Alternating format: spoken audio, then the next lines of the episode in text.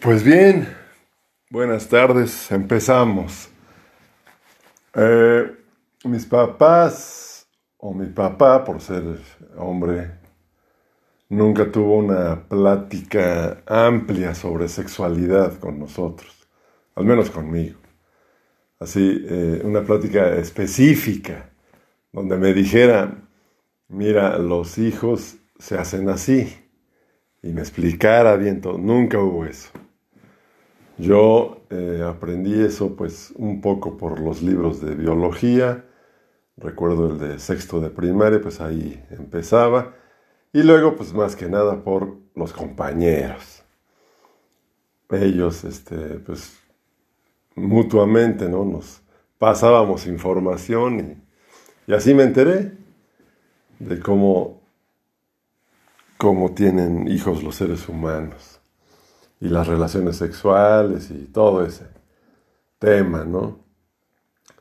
Lo único que recuerdo que un día nos dijo mi papá, estábamos jugando, nosotros tres hermanos, y este, accidentalmente eh, en, la, en el juego, en las luchitas, o no sé qué habrá sido, este, alguien se quejó de que le pegaron en los bajos, así decíamos, en los bajos no decíamos en los huevos ni nada.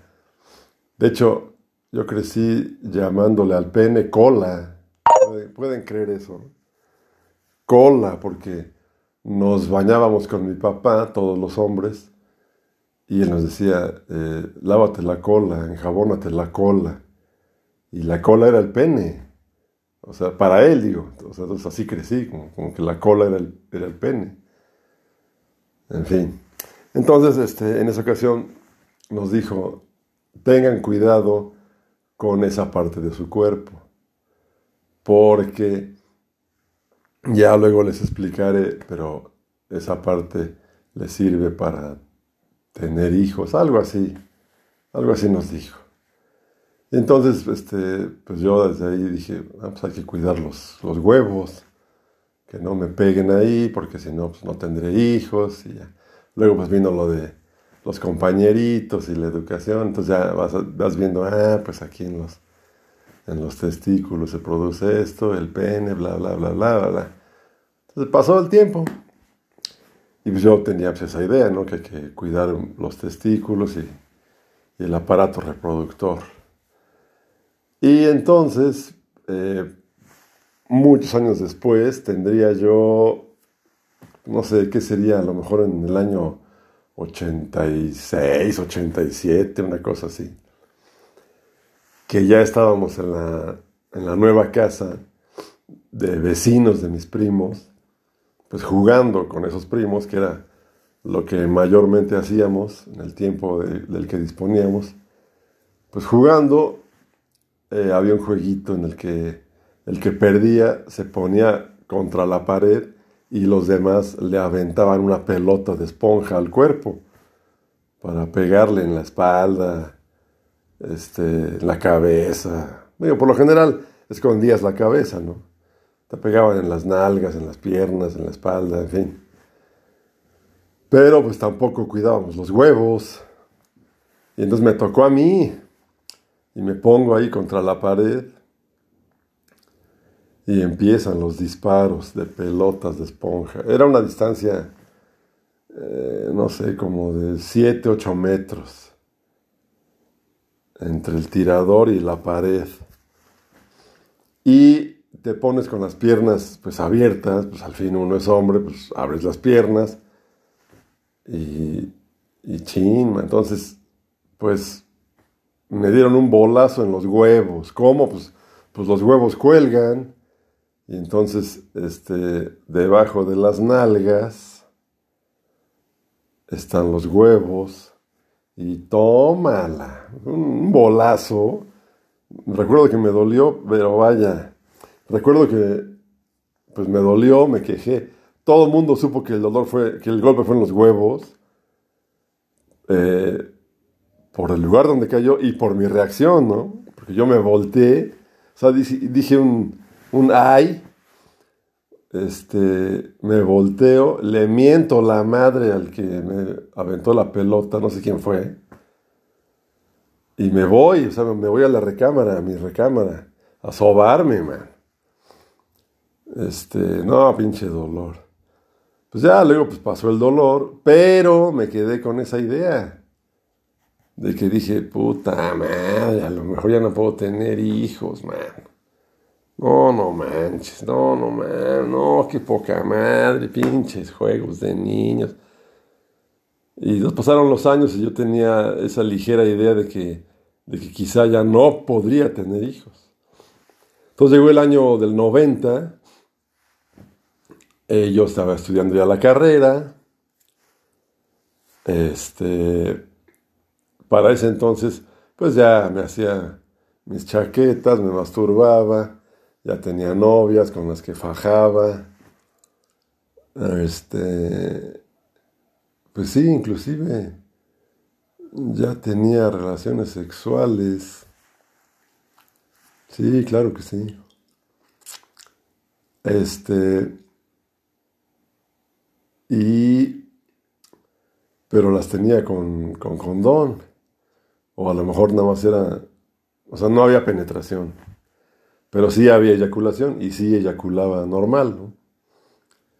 Pero este, pues a mí me urgía saber si tenía esa capacidad de tener hijos, ¿no? Entonces, pues estando trabajando en una notaría, pues conozco a una secretaria mucho más grande que yo.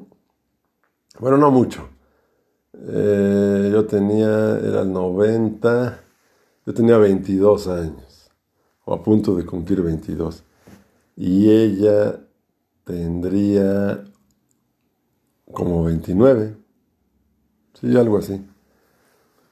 Soltera, y este, pues me, me había dicho ella que nunca se iba a casar y que lo único que quería era tener un hijo, nada más. Entonces, pues yo dije, pues aquí está, le haré el favor y sirve que así yo me, me desengaño y ya compruebo si puedo o no puedo.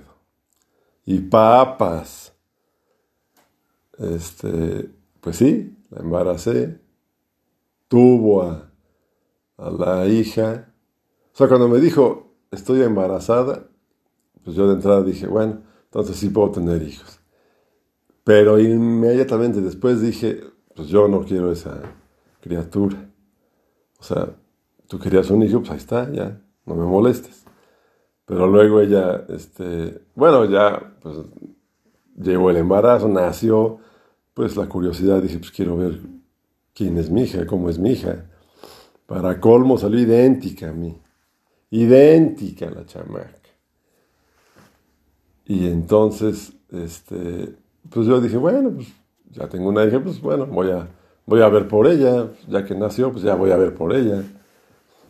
Y entonces le dije, ¿sabes qué? Pues mi idea es eh, ver por ella, vivirá contigo toda su vida, pero pues yo quiero eventualmente este, estar al pendiente, a veces salir con ella, en fin. Y ella me dijo, su mamá me dijo, no, no, no, si la quieres ver, tienes que vivir conmigo. Le dije, no, olvídate, no, no, no, imposible.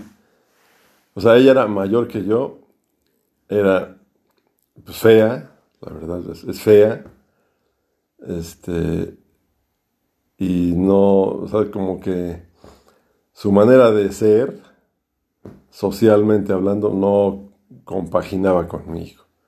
Sus gustos, sus sus aficiones, su manera de pensar, su ideología, nada que ver. Entonces le dije, no, no, no, pues no. Entonces olvídate de tu hija, pues me olvido de mi hija. Y ya. Entonces, este, no la vi. O sea, la vi cuando nació y los primeros dos, tres meses.